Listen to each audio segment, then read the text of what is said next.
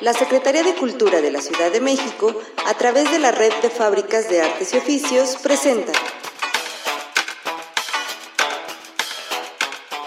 La Fábrica de Artes y Oficios Miacatlán y su taller en línea de teatro de papel, en conmemoración al centenario luctuoso de Ricardo Flores Magón, presentan Ponle tu voz a los cuentos de Flores Magón. Porque además de periodista y activista social, Ricardo Flores Magón también escribió cuentos, cuentos publicados en su periódico Regeneración.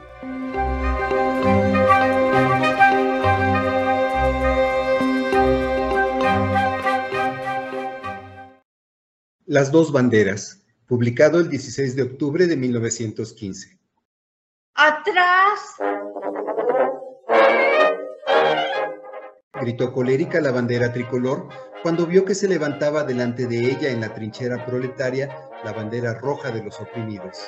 ¡Atrás, trapo infame! Yo soy la bandera de la patria.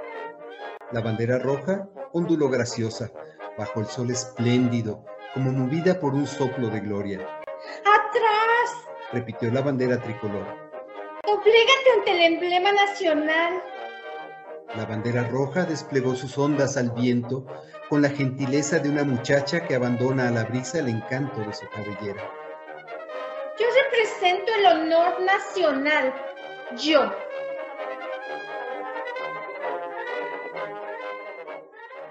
Basta. Dijo la bandera roja. Lo que tú representas es la tiranía y la explotación. Eres la bandera burguesa, inventada por los burgueses y por los tiranos para que al defenderla el pueblo los defienda a ellos y a sus intereses cuando tenga necesidad de su auxilio. A tu sombra mira el aventurero de todos los países y sufre hambre y necesidad del mexicano. ¡Calle blasfema! Gritó la bandera tricolor.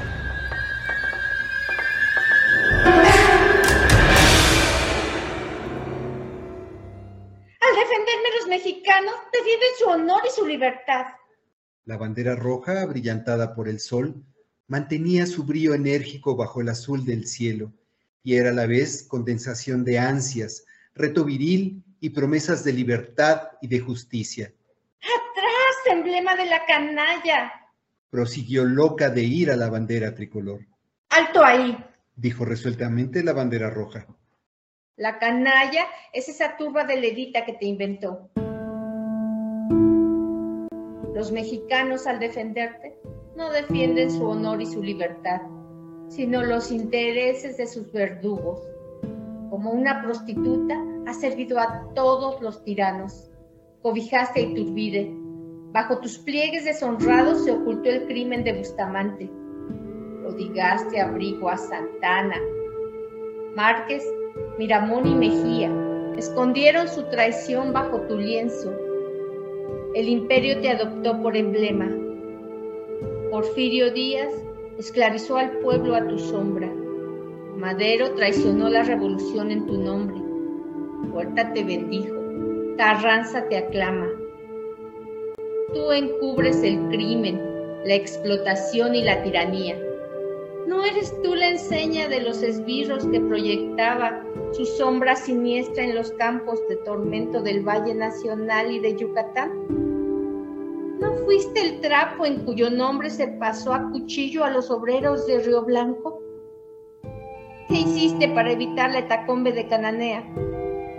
Yo, en cambio, soy la bandera del pobre, del desheredado, del desposeído de todo el mundo y bajo mis pliegues se agrupan todos los trabajadores inteligentes y valerosos.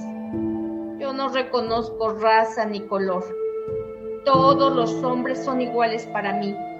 Soy el emblema de la justicia y de la libertad. Y cuando triunfe mi causa, no habrá más guerras porque todos los seres humanos se considerarán hermanos.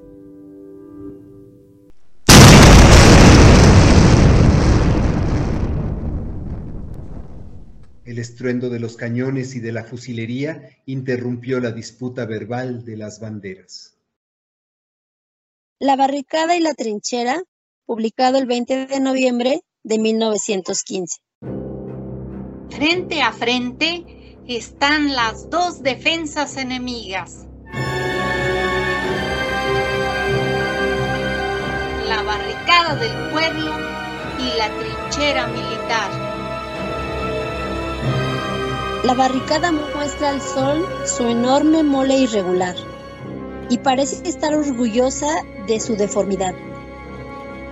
La trinchera militar ostenta sus líneas geométricamente trazadas y sonríe de su contrahecha rival. Detrás de la barricada está el pueblo, amotinado. Detrás de la trinchera se encuentra la milicia.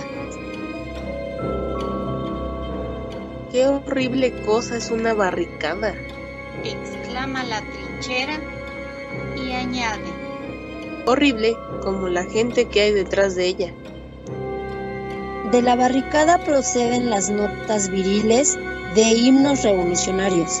En la trinchera reina el silencio.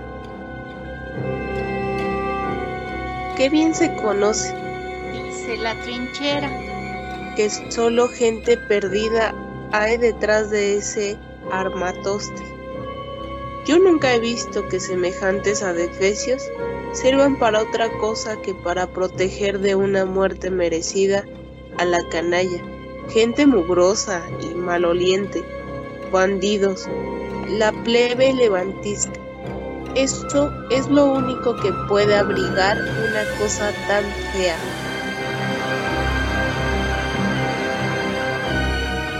Cambio, detrás de mí están los defensores de la ley y del orden, los sostenes de las instituciones republicanas, gente disciplinada y correcta, garantía de la tranquilidad pública, escudo de la vida y de los intereses de los ciudadanos. Las barricadas tienen amor propio y esta no podía ser la excepción de la regla. Siente que en sus entrañas de palos, ropas, cacharros, piedras y cuanto hay, se estremecen de indignación y con una entonación de voz en la que hay la solemnidad de las supremas resoluciones populares y la severidad de las determinaciones supremas del pueblo, dice, ¡Alto ahí! Refugio de la opresión, reducto del crimen, que estás en presencia del baluarte de la libertad. Fea y contrahecha, como soy, soy grande, porque no he sido fabricada por gente a sueldo, por mercenarios al servicio de la tiranía. Soy hija de la desesperación popular. Soy producto del alma atormentada de los humildes. Y de mis entrañas nacen la libertad y la justicia.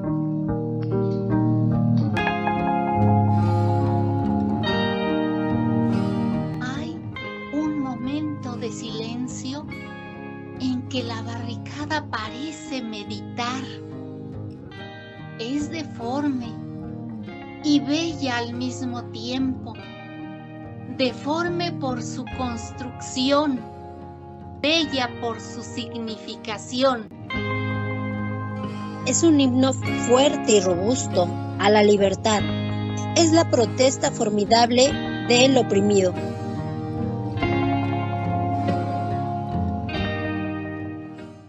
las notas gallardas de un clarín que parten de la trinchera rompen el silencio.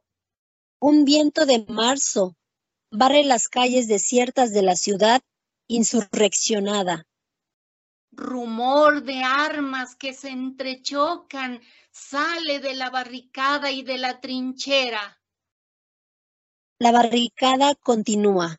Me siento orgullosa de defender el noble pecho del hijo del pueblo. Y me abriría yo misma las entrañas si el esbirro quisiera usarme para su defensa.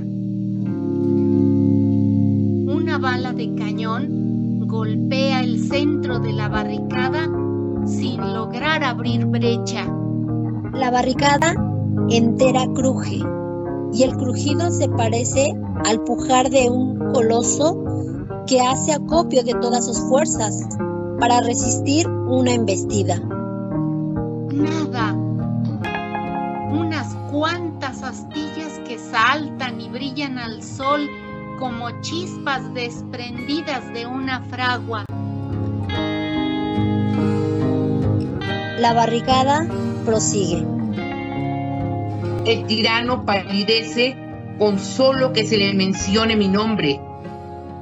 Y las coronas vacilan en las testas de los grandes bandidos cuando estoy en pie.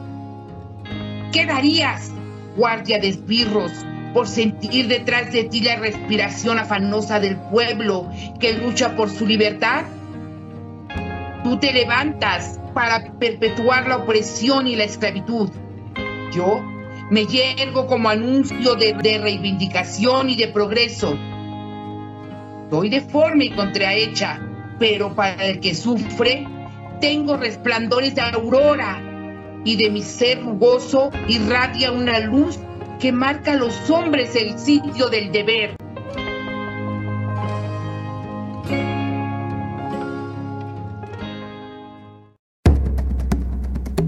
El clarín de la trinchera militar marca el toque de atención, seguido inmediatamente por el de fuego. Una granizada de proyectiles golpea la pared exterior de la barricada, haciendo saltar partículas de madera, de ladrillos de tepalcates. La barricada permanece en pie, resistiendo valientemente las agresiones de la metralla, las formidables embestidas de la bala del cañón y los mordiscos furiosos de la bala de fusil. Los tambores redoblan en la trinchera militar y el clarín vibra rabioso percibiéndose con claridad sus notas coléricas en medio del estruendo de las descargas, como el grito siniestro de un ave de presa. La barricada puja como gigante que recibiera un golpe de masa por la espalda en un duelo de titanes. Recobrando fuerzas, la barricada sigue de este modo. Una barricada en cada ciudad a un mismo tiempo y la libertad brotaría de mis entrañas luminosas, radiante como el respiro de un volcán.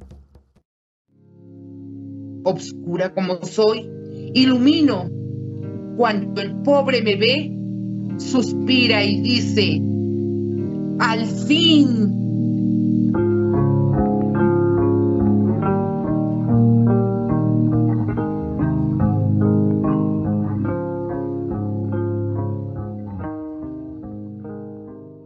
La Fábrica de Artes y Oficios Miacatlán y su taller en línea de teatro de papel, en conmemoración al centenario luctuoso de Ricardo Flores Magón, presentaron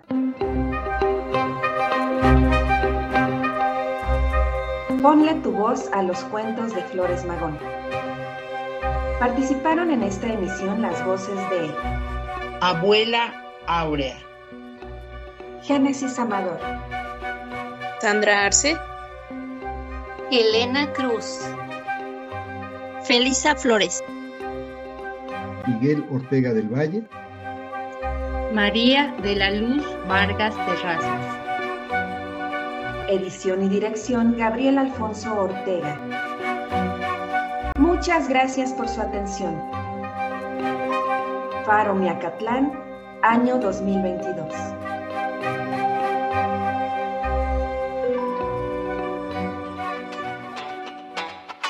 La Secretaría de Cultura de la Ciudad de México, a través de la Red de Fábricas de Artes y Oficios, presentó